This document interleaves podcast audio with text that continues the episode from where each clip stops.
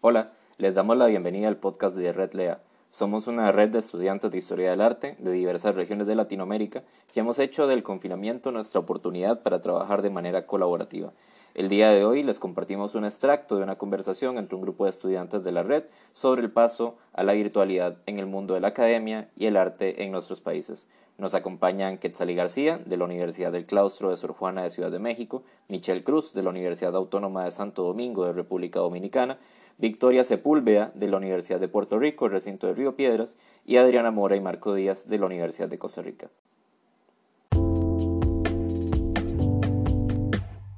Bueno, gente, hablemos un poco sobre nuestra experiencia personal, ahora que pasamos a la virtualidad y también cómo se ha vivido ese proceso en el mundo del arte de sus países. Mm, lo único, no sé, pensando en los museos que ha sido como característico acá es que pues estamos como en semáforo naranja y hasta hace como tres semanas ya empezaron a abrir los museos, pero solo abrieron los museos privados primero.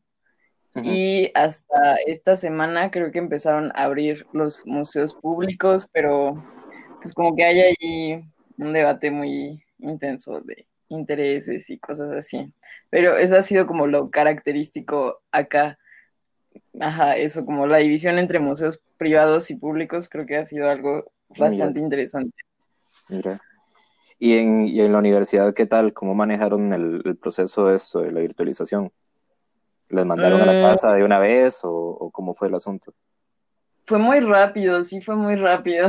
Este, mm, sí, prácticamente cuando ya se empezaron a confirmar los casos, así luego, luego la universidad estábamos en clase y nos llegaron los correos como de, eh, pues a partir de hoy ya no hay clases hasta nuevo aviso. Y fue, fue muy rápido, se tomaron, hubo como una semana ahí perdida eh, en lo que como que veían que iba a pasar, fue como una mini vacación. Y, y ya después, pues nada, o sea, como que se intentaron retomar, la verdad es que sí fue muy, muy caótico al principio. No sé qué plataformas usen ustedes, nosotros usamos casi todo en clase, como que es un servidor que, o sea, toda la suite de Google es el servidor que tiene contratado el claustro.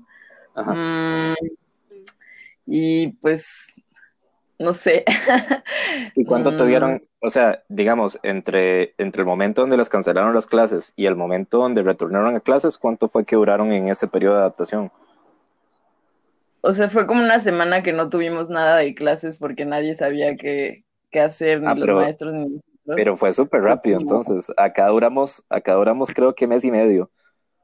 Ajá, sí, y creo que en otras escuelas acá también como que, y no solo como privadas o públicas, o sea, incluso las privadas, algunas privadas como el TEC de Monterrey y cosas así, este, como que sí se tomaron, o sea, como que les adelantaron las vacaciones de verano y dijeron, no, vamos a preparar esto bien. y, y, ya después entran. O sea, como que hubo instituciones que fue como, bueno, lo vamos a preparar bien y luego entran y otras como que, bueno, nos vamos a tardar porque no sabemos qué hacer ni tenemos los recursos ni nada. Y el claustro fue como, bueno, una semana y, y no salió tan mal, pero tampoco salió así que digas, uy, qué, qué bien. Este semestre como que pues ya se está adaptando más y así. Creo que en general, pues nuestra carrera, o sea, sí tiene ciertas limitantes como los archivos y las bibliotecas, pero como que sí es una carrera que se puede llevar muy fácil en línea, ¿no? Al menos aquí en México también hay, hay varias universidades que tienen la opción de historia del arte en línea y es común que la gente lo haga en línea. Pero no sé, o sea, en el claustro también hay gastronomía, por ejemplo, ¿no? Y como que esas sí son carreras como mucho más difíciles de llevar en, en línea, ¿no? Bueno, ah, nosotros estamos en, en, la Universidad de Costa Rica, la carrera queda dentro de la Escuela de Artes. Entonces, este, los únicos que llevamos, por decirlo, por decirlo así, clases teóricas, somos los de historia del arte. El resto son, o sea, necesitan talleres. Así que nos llegó como un mensaje a mediados del semestre pasado diciendo como, bueno, ustedes vuelven o sea, como que se suponía que las clases iban a volver al espacio físico, se suponía, porque Costa Rica tenía controlada la pandemia hace un par de meses, entonces es como, ok, la gente de pintura, los escultores, todos vuelven, y los de historia del arte no, ustedes los vemos hasta el 2021, porque ahorita ocupamos como que nos den el espacio para que la gente de, de artes pueda trabajar. Nosotros como ahí, madre, toda ni por allá. Pero de, al final pasó que estalló la pandemia, entonces del todo la universidad canceló eh, las clases físicas por lo que resta del año, por lo que entiendo, y estamos como, o sea, al final todo bien, y creo igual aquí como que no fue tan problemático pasar la virtualización en, en la UCR. Tal vez sí hubo como, como caos al inicio, y las chicas de primer ingreso son las que tal vez la pasaron un toque peor porque no tuvieron como ese espacio de ingresar a la universidad y adaptarse, sino que todo fue como virtual, pero la carrera en sí creo que, que se adaptó bien. Victoria, Michelle, no sé qué, cómo les fue a ustedes con esa experiencia. Sí, sí. Ah, porque ahorita no me escucha. eh, bueno, en el caso de República, de República Dominicana, en mi caso particular, yo estaba trabajando con el museo. Bueno, espero poder seguir trabajando en algún momento con un museo privado que se llama Bella Par, aquí en, nuestro país, en la, en la, ciudad, en Santo Domingo. Entonces, eh, había una exposición que ya estaba montada y ya estábamos trabajando la visita y todo ese tipo de cosas, todos los programas que se hacen sabatino, de tertulia y eso. Todo bien. Eh, justamente, eh, como cinco días antes de que cerraran el país completo, porque se puso bien grave la cosa, y se había, había fallecido el mismo dueño de, del museo. Ajá. Y bueno, eso fue una catarsis total porque yo me recuerdo que tuvimos que, obviamente, como colaboradores, ir, porque él pidió en su testamento que lo le hicieran su velatorio en su museo. Era su patrimonio más grande. O sea, él, él, fue un gran empresario de este país. Él tenía una de las marcas de, de lo que era automotriz. Bueno, la tienen sus hijas, sus herederas, pero él, su, su hobby era ser un coleccionista de arte. Bueno, su, su, eso fue su, lo que él pidió y se le veló en su, se hizo todo el proceso de velatorio allá. Ya tú sabes, nosotros tuvimos que hacer todo eso con el temor del COVID porque ya estaba rumorándose que estaba regado. Eso fue súper trágico porque eh, se llenó de gente, obviamente. O sea, estamos hablando de un empresario, coleccionista de arte, el uno de los más grandes del país, el tema del COVID y bueno, una catarsis total. Entonces, eh, como pasaron como tres días nada más, y rapidísimo tuvimos que ir a, ayudar al museo a terminar de recoger varias cosas porque nada, nos dijeron que teníamos que cerrar porque por eso mismo de, del COVID. Bien, cerramos. Justamente en la universidad, porque al mismo tiempo estaba yo tomando clases. Eh, yo fui yo no, yo fui el día antes de que cerraran el país, que fue el 17 de marzo, yo fui a una clase y fue como ya no vuelvo, no vuelvan, pasó esto, está así de grave. Claro, en clase yo uno lo hablaba, ay, esto se está poniendo feo, bueno, toda esa cosa. Pero eh, nada, fue de repente, o sea, mandaron un comunicado vía redes sociales, eh, los profesores no hablaron por los grupos, no vayan, bien. Pero te voy, soy sincera que nos reintegramos eh, rápido, prácticamente, eh, según como muy parecido como Quetzal. O sea, nosotros duramos como dos semanas nada más, eh, como que no sabíamos qué íbamos a hacer, porque obviamente todo el mundo estaba como que, ok, vamos a volver, no vamos a volver, ¿qué vamos a hacer? Pero la, los profesores no, no se quedaron como, como dando vueltas, como uno dice aquí, sino que rápidamente hicieron una, se organizaron cada cada cual hicieron su, su ya su programa pensando en, en, que tal vez no podríamos quedar aquí, en la casa. Y nada, así surgió como a las eh, dos semanas, como de ese receso, de que no sabíamos qué hacer, pues entonces eh, la universidad también mandó un aviso, que hasta nuevo aviso nos quedamos eh, en esa modalidad virtual. se usó fue en algunos Zoom, no, Zoom no, Zoom yo no usé con nadie todavía en ese momento. Yo sí usamos el Google, el, Google, el de Classroom.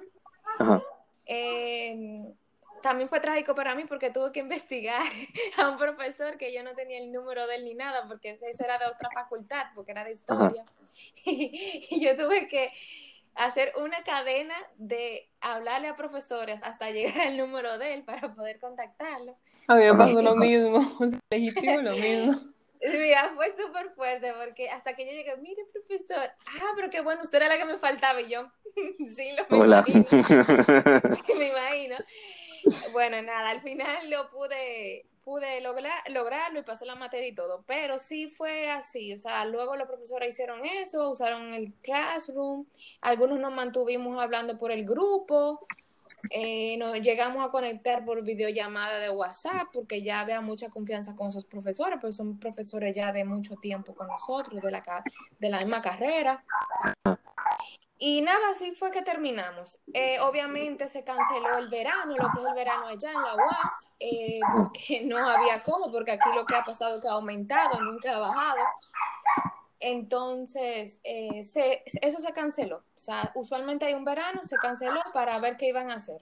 Pues hasta hace una semana es que se decidió continuar virtual, incluso con apoyo de lo que es el gobierno directamente y el sistema que se va a usar es el Moodle. El Moodle, ¿no? Lo estoy diciendo bien. Yo no, no sé usar, pero ya me mandaron como un como una previsualización de cómo se el estudiante puede manejarlo. Eh, aquí sí hay otros lugares que sí lo ya lo estaban usando, no directamente de la carrera de historia del arte, porque como ya le había comentado, Marco lo sabe, eh, nosotros somos la única universidad que la tiene, la carrera. Solo hay otra que tiene algo parecido, pero no es historia del arte, que es la Universidad eh, ay, de Católica de Santo Domingo. Esa es, pero es otro, es otro tipo de, de pensum. Yo como que ahora lo voy a investigar bien, Marco, para ver qué, qué, tan, qué tan avanzado ellos van. Eh, pero no es, la, no es una carrera de historia del arte, sino como que tiene que ver, es relacionado. Entonces, nada, nosotros sí eh, supimos de otros lugares que usaban el Zoom, que ya el Moodle sí lo usaban, y hasta ahora no hemos quedado así. Ya, por ejemplo, hoy justamente estamos en plena inscripción y selección de materias. Eso le voy a decir que, que ustedes están en vacaciones ahorita. Eh, sí, nosotros eh, habíamos terminado Depende del profesor, porque mira, hay, pasó que muchas, obviamente nuestra carrera como eh, sé que le pasa a ustedes, es más fácil porque somos menos cantidad, ¿no verdad? O sea, más control. Entonces, sí pudo controlarse más el hecho de que lo, ah, se agruparan los estudiantes, de que se cumplieran los objetivos de cada asignatura. Pero con otras materias, obviamente, en las diferentes facultades como la de ciencias y toda esa educación, que son miles de gente, miles y miles, fue muy complejo en la universidad y obviamente le dieron un tiempo súper extendido. O sea, no se dio el verano porque no se podía abrir, pero también se dio para extender a todas esas personas que no se pudieron comunicar con los profesores ni entregar eh, trabajo ni nada, pues se le dio el tiempo a ellos. Ajá, ok, ok. Entonces, realmente no es como que hemos tenido vacaciones, pero nosotros sí, al poder terminar un poco más rápido, duramos como un mes y medio que hemos podido estar un poquito de descanso, prácticamente. Pero al final también hemos trabajado mucho porque tuvimos que programar materias a nivel online, eh, gestionar muchísimas cosas, pero lo hemos logrado. Hoy te digo, ya yo seleccioné mis materias eh, y nada, eh, vamos a empezar con esa modalidad. En cuanto a los museos no han abierto, se han hecho muchas tertulias, se han hablado mucho por redes eh, no se ha abierto físicamente, ya sí se entregaron a las nuevas autoridades, porque eso también pasó en nuestro país, tuvimos elecciones, nuevo presidente, nuevos mandatarios, entonces ya tú sabes, se están entregando todo. Eh, incluso una de mis profesoras, que era directora de un museo, hoy mismo entregó oficialmente a la nueva autoridad que va a ser de ese museo, que es el museo de, de lo que le llaman el Museo de la Familia. Ajá. El, el cargo de, dirección entonces es un cargo político. Cambia, cambia según el gobierno. Oh, aquí también. Sí, es político. Eh, solamente en cuanto a privado, que obviamente se maneja diferente, pero eh, político por decreto. Eh, digo, ay Dios mío, público por decreto. pero sí, también ha habido esa, esa vicisitud, porque obviamente, como tú sabrás, no se hizo nada se paró todo, pero también para colmo o entran nuevas autoridades. Entonces hay que ver cómo van a hacer todo para poder abrir. En el caso, por ejemplo, de, de aquí, con tú que mencionaste lo del trabajo, aquí se le dio una, un pequeño pago de ayuda a los artistas eh, que se inscribieran en una página. Yo incluso lo mandé en lo que te envié por el grupo del, del red. Eh, y ese tipo de cosas, pero aquí decayó muchísimo, todo se cerró, como te dije, los museos privados por igual. Todavía, por ejemplo, yo hablé con la directora del museo con que yo colaboro pero incluso eh, no, no pude a, vuelto a hablar con ella porque realmente con todo esto ya tuvo que volver, pero para eh, hacer otras situaciones con respecto como... ¿Y en Dominicana siguen con cuál, o sea, cuál es la condición que tienen de, confinamiento allá? Bueno, ahora mismo ya no hay, eh, por ejemplo, en el marzo 17 sí fue obligado todo el mundo en su casa y nadie podía salir. Eso fue eh, todo el mundo en la casa, ¿no? Era obligado. Entonces, ahora no, ahora sí es con toque de queda. O sea, salimos de 6 de la mañana a eh, 7 de la noche los días de semana. Fin de semana, 6 de la mañana hasta las 5 de la tarde. Hay, eh, hay horarios. Ajá, ok, ok. Eso es lo que han hecho para mantener el control, porque cuando lo han abierto es una locura. Mm, entiendo. Victoria, ¿y vos nos puedes contar cómo estuvo el asunto en, Puerto Rico? En cuanto a la, a la digitalización, yo también estaba súper críptica cuando aquí, porque fue, yo creo que en Dominicana se anunció un primer caso y ya todo el mundo aquí estaba como que no, mano. Entonces, esto, sí, fue algo así, esto, verdad. Esto se chavo, cuando, cuando salió el primer caso en Dominicana, yo me acuerdo que yo estaba mirando aquí guapa y yo como que mira, no, mira ya, esto se fue. Y llegó la italiana esa aquí y el show ese de que eso estaba en auxilio y yo me hospedo en Río Piedra, que, que es obviamente donde está mi universidad, y pues Humacao queda, vamos a decir, como una hora max. Y yo llamé a mi mamá, yo como que mami no, busca un montón de, de potería, porque vamos a estar encerrados por mucho tiempo. Efectivamente, la universidad dijo, no, no, no, mira, ustedes se van para sus casitas, porque este, literalmente Auxilio, Auxilio Mutuo era donde estaba Nice, no, el Ashford. Este, queda súper cerca de la uni. So, yo me acuerdo que estaba en el seminario con las muchachas, me acuerdo que estábamos hasta con un book club, anyways. En cuanto a la digitalización como tal, like, duramos dos semanas sin clase y una muchacha dijo que el servidor de la clase, de, como que de la universidad era Google, right? Pues aquí un super mega papelón porque alguien hackeó el Google de la universidad, o sea, el administrativo. Sí. Ok. Y chequé, Es que yo me quedé como que, yo me quedé como que, este es el colmo de los colmos. Porque nosotros también estamos en año de elección y yo no sé si ustedes están al tanto de lo que ha pasado aquí en Puerto Rico. Sí, todo el, todas las madres del último año, sí, sí. Sí, le dijimos bye bye al gobernador, le entró esta tipa loca nueva. Ajá, eh, y pues el email decía voten por Pierluisi, que es el tipo que está mm. corriendo para gobernador este año. Y era campaña política entera y decía sí, decía abrazo ese, este, los, los, estudiantes este estadistas, nos vamos a reunir, we're gonna, como que vamos a hacer unos rallies al frente de la universidad. Era una cosa ridícula. para nosotros ha sido como, como una estupidez bien grande. Yo no, yo siento que, no ha pasado un día, pero a la misma vez siento que han pasado mil. Ajá, ajá, igual. Este, sí, y pues las clases de historia del arte como tal a mí me dan mucha pena porque sí, este, estoy de acuerdo con ustedes que la carrera de nosotros como que sí la mayoría se puede dar online porque pues los profesores mandan PowerPoints y todas esas cosas, pero ay Dios mío, es mucho, como que es mucho más difícil. En verdad, yo sí tengo que decir que estoy muy agradecida porque yo reconozco que pues aquí, igual que en los países de ustedes, hay muchas personas que mi cuarentena no se parece nada a la de ellos, ¿me entienden? Sí, total. Este, y, y, por ejemplo, mis sobrinos que no tienen, no tienen computadora, no tienen nada, y pues ellos están cogiendo las clases en un celular súper pequeño, o sea, que entiendo que, que no es fácil.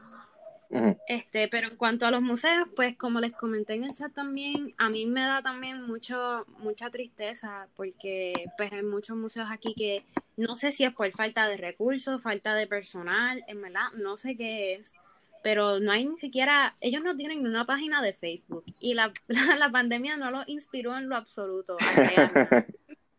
Fue como que, pues, ni modo, nadie nos visitaba, pues menos ahora.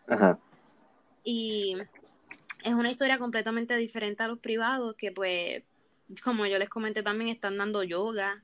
Sí, sí. Y es que eso yo pienso, yo no sé, fíjate, ¿cuál es la opinión de ustedes con como que eso, like, eso es absurdo, como que un museo dando yoga.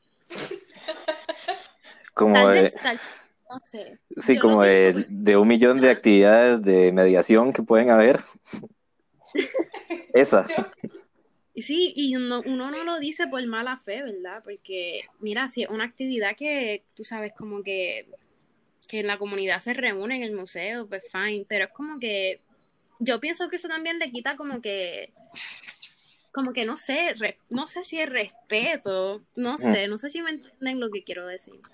Me parece, totalmente. Exacto, como que, y uno que, y por eso es que yo pienso también que a la gente no nos coge en serio porque yo no sé si han pensado ir a reuniones familiares o ir a un par y decir como que, ay, ¿qué estudias? Y yo, ah, sí, esta historia del arte. Y la gente como que,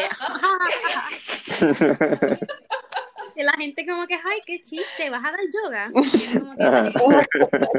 no, pero yo creo que es ganancia que al menos reconozcan que se supone que es la historia del arte. Porque al menos en mi familia ha pasado que, ay, ¿qué es eso?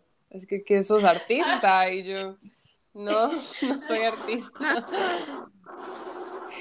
A mí me preguntaron que si eso se estudia. Y yo, claro, es parte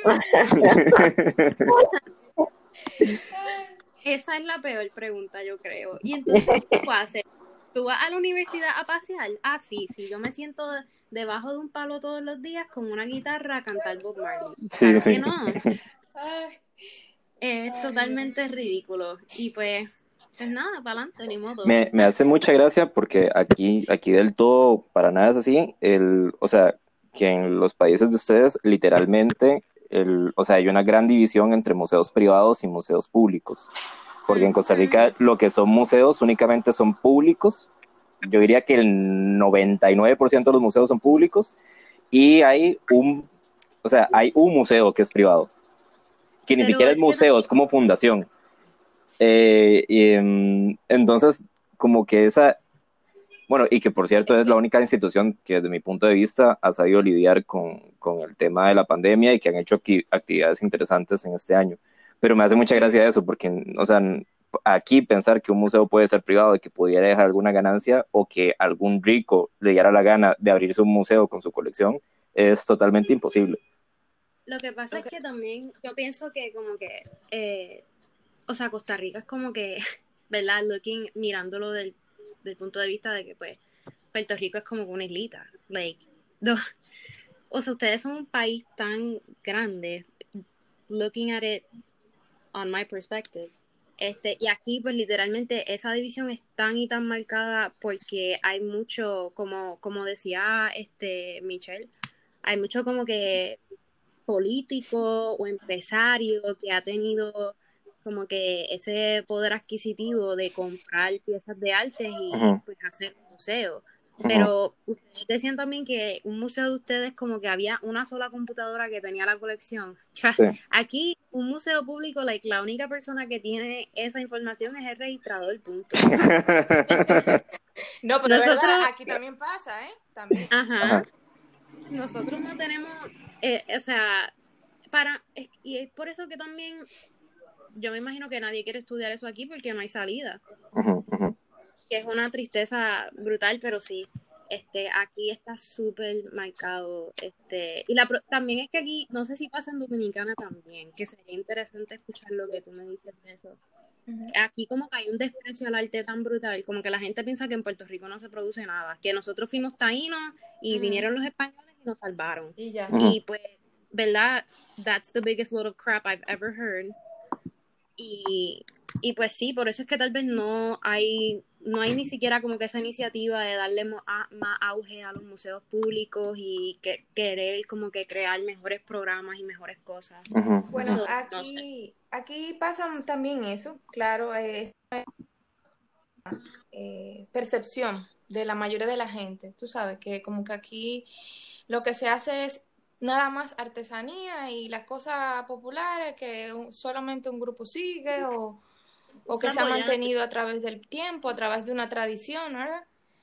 Pero no eh, ha caído mucho el valor, porque sí, claro, hubo un momento donde había un poquito más de interés, eh, pero yo creo que lo, ese mismo interés que, que, hubo fue fuerte por el asunto de que fue la época como revolucionaria de aquí, o el auge, el auge del arte fue muy fuerte, o sea, hubo mucha mucha proyección artística, ellos se tiraron a la calle, hicieron muchas cosas muy valiosas, pero realmente también la misma percepción de que obviamente no, como que es algo que no, no tiene realmente el valor que es, porque sabemos que sin eso no, no hay ni historia, no hay realmente la educación que tenemos, ni siquiera idioma, ¿no? Pero sí, esa, esa percepción aquí es muy, muy parecida. Eh, creen que nada más el arte es como todo el mundo que pinta algo, que, que hace algo bonito artesanalmente. Y no solo así, o sea, hay demasiadas vías. Eh, o, o la música nada más, ah, un artista, ¿qué va a tocar? sí, sí, sí, sí, ¿Eh? Pero como que eso no es solo música. Sí. Eh, algo, algo, es prácticamente lo mismo. Algo que pasa mucho aquí, que yo siento que literal es la misma problemática, que en general vos hablas con el costarricense promedio y cree que el arte nada más va a ser una carreta ahí típica que está pintando un artesano, y eso es el arte.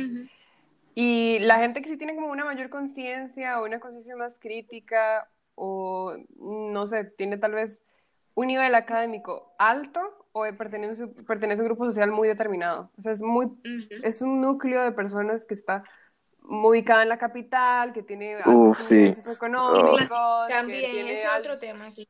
Uy, sí, son, una burbuja, son una burbuja, son, 200, son 200 personas y uno va, no sé, a cinco inauguraciones en un mes y esas 200 se distribuyen siempre. O sea, yo quería hacer una pregunta sobre México que me parece como muy interesante porque eh, acá sos la única que vive en un país gigante. Literalmente. Total. Y no sé qué tan marcada es la diferencia entonces entre Ciudad de México y el resto de los estados de México en lo que es como academia y arte. O sea, porque a mí me comentaba un poco Carla que la, como que, o sea, ella me decía, como es que acá hay pocas opciones, y yo como, ¿pero dónde? Me decía, en Morelia, y es como, en Morelia casi no hay nada. Entonces, no sé, como que yo no había pensado en eso, y no sé como que, como que sabes vos al respecto. Sí, pues sí, es, es como muy complejo hablar de México para cualquier cosa, pero... Mm, pues no sé, por ejemplo, yo soy o sea, ahorita estudio y vivo en la Ciudad de México y soy de aquí en realidad, pero mucho tiempo viví en Querétaro, que es una ciudad como a tres horas de la Ciudad de México, pero pues también ya es como una capital importante, digamos, dentro, dentro del país. Y mm, pues como que yo allá, por ejemplo, estudié la, preparatoria y la secundaria en, en un programa como especial del gobierno que es como de educación artística. Entonces, yo de la preparatoria con una especialidad en artes plásticas, pero este, como que cuando salí de ahí, como que dije, ay, guacala, no quiero ser artista jamás, porque me una idea de, del artista bien tradicional, ¿no? Así como que tiene que saber dibujar súper hiperrealista y tiene que saber un buen de historia, como muchas cosas así. Y, y, por eso yo me metí a la carrera de historia del arte, porque dije, no, pues nunca voy a lograr ser artista, está muy difícil. Y ya estando como en historia del arte me di cuenta que pues, eso no era ser artista y así, ¿no? Entonces, como que sí, Querétaro sí tiene como, mm, pues más apertura tal vez que Morelia, pero aún así no es como la Ciudad de México, ¿no? Y hay como varias ciudades que son intermedias en México, que no son la Ciudad de México, pero que sí son como resonadas, como Guadalajara, Monterrey, Querétaro, en general como el Bajío, y sí hay como otros lugares como Morelia o Oaxaca o cosas así que sí pues, no tienen mucha oferta, o sea, en Morelia creo que hay como, no sé, cinco museos a lo mucho, y en Ciudad de México hay como 150 o algo así. En, Ciudad de México hay cinco museos en una cuadra. Yo cuando fui no podía creer eso. Me parece que Ciudad de México tiene el récord mundial de mayor cantidad de museos por cantidad de territorio, por el tamaño del territorio. Sí, sí, sí, sí, creo que sí hay muchísimos y no sé, por ejemplo, ahorita que hablaban como de que en, en algunos países como que ni siquiera tienen el Facebook, ¿no? Creo que eso, por ejemplo, aquí en Ciudad de México no, no pasa mucho, como que sí, es muy común que todos tengan Facebook, Instagram, Twitter, YouTube, y como que en general sí los mantengan más o menos.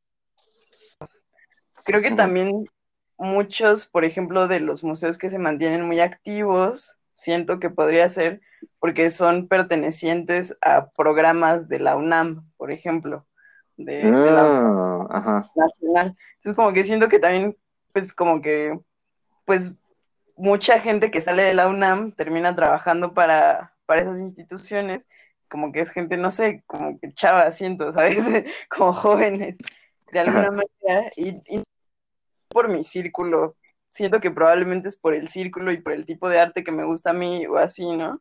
Pero, o sea, acá no es la discusión como si tienen Facebook o no, o sea, en, al menos como en, en, los museos que a mí me gustan, que sí son tal vez un poco más como de arte y tecnología o cosas así, como que ellos sí ya van como un paso súper adelante de eso, ¿no? O sea, para ellos este intento que han tenido muchas galerías y muchos museos de intentar trasladar una exposición física a un espacio virtual, porque eso se ha dado muchísimo aquí, aunque ahorita ya abrieron los museos, mientras estuvieron cerrados, como que sí muchos intentaron hacer como recorridos virtuales.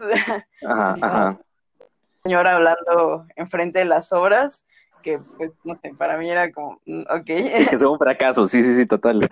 Ajá, como que... Yo vi lo del Sumaya, que era eso mismo. Ajá, justo, el Sumaya creo que fue de los que más, que el Sumaya es privado, por ejemplo, y, y es de pues, Slim que tiene o sea, es posee como la mitad o más de la mitad del centro histórico de la Ciudad de México, ¿no? O sea, ok, sí. Este, y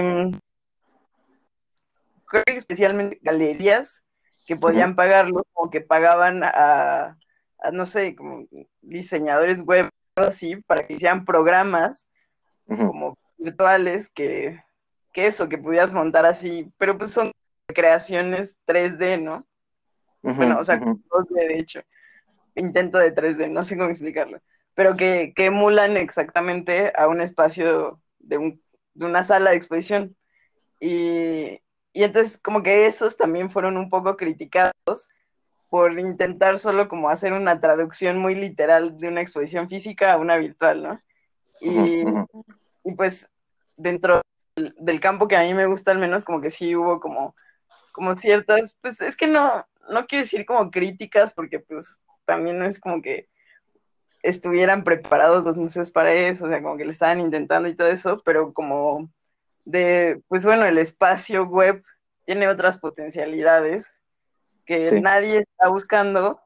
bueno, no, sí, sí hay como muchos, eh, acá por ejemplo está el Centro de Cultura Digital y creo que al, menos a mí es como de las cosas que más he seguido durante la cuarentena, porque pues sí eran como más interesantes y que sí aprovechaban con las potencialidades de, del internet, de la pantalla y todo eso, ¿no? O sea, no, no intentaran hacer una traducción directa. Entonces, como que, pues sí hay como, como muchas cosas, como que han intentado hacer muchos Instagrams lives, este, Ajá. Eh, Depende, depende mucho. Sí, creo que es como bastante complejo. Ahorita que abrieron los públicos, mucha gente de los privados dice que no vayan a los públicos porque no tienen como las capacidades para mantener sana a la gente. La verdad, no sé. No hay ninguno hasta ahora. Ganas no me han faltado, pero no sé. Bueno, y con esa información que nos está dando Quetzali, damos por finalizada la sesión del día de hoy. Esperamos que les haya gustado la conversación y que nos sigan en los próximos episodios. Hasta luego. Saludos. Adiós. Saludos. Bye. Adiós.